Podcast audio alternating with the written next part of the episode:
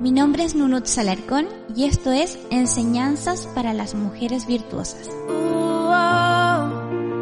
dices que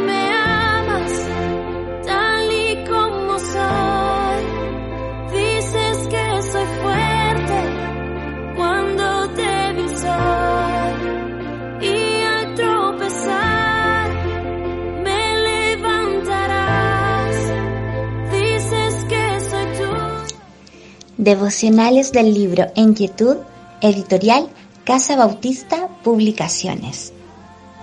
Yo creo en ti. Lo que. El día de hoy, tolerarnos unos a otros.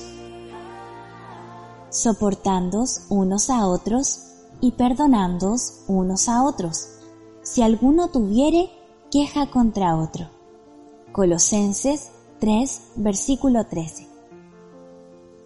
La vida del cristiano es una constante lucha con el viejo hombre que quiere resurgir. Actuamos muchas veces en la carne y hacemos cosas que exasperan a los que nos rodean.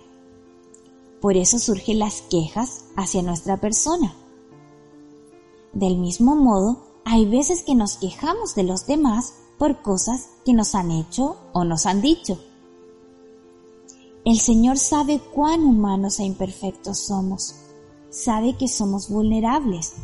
Por eso nos pide que nos soportemos y que nos perdonemos.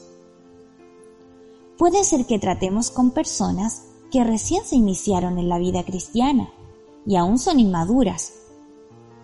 Si les tratamos con paciencia y amor, les damos la oportunidad y el ejemplo para madurar y corregir sus actitudes negativas.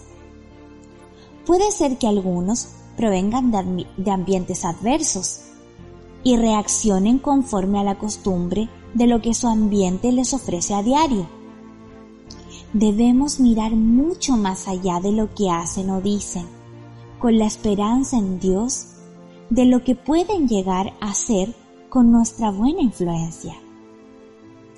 Si hay quien es insoportable y no vemos que mejore como nosotros quisiéramos, si nos irrita o nos afecta demasiado, roguémosle a Dios que lo transforme a Él y a nosotros que nos cubra de paciencia.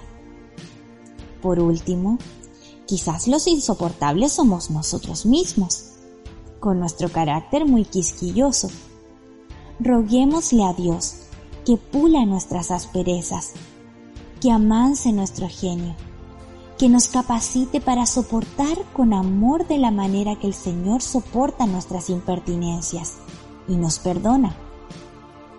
Siempre agradezco al Señor en mis oraciones que Él me permitió y me dio el privilegio de ser su sierva, a pesar de mis defectos.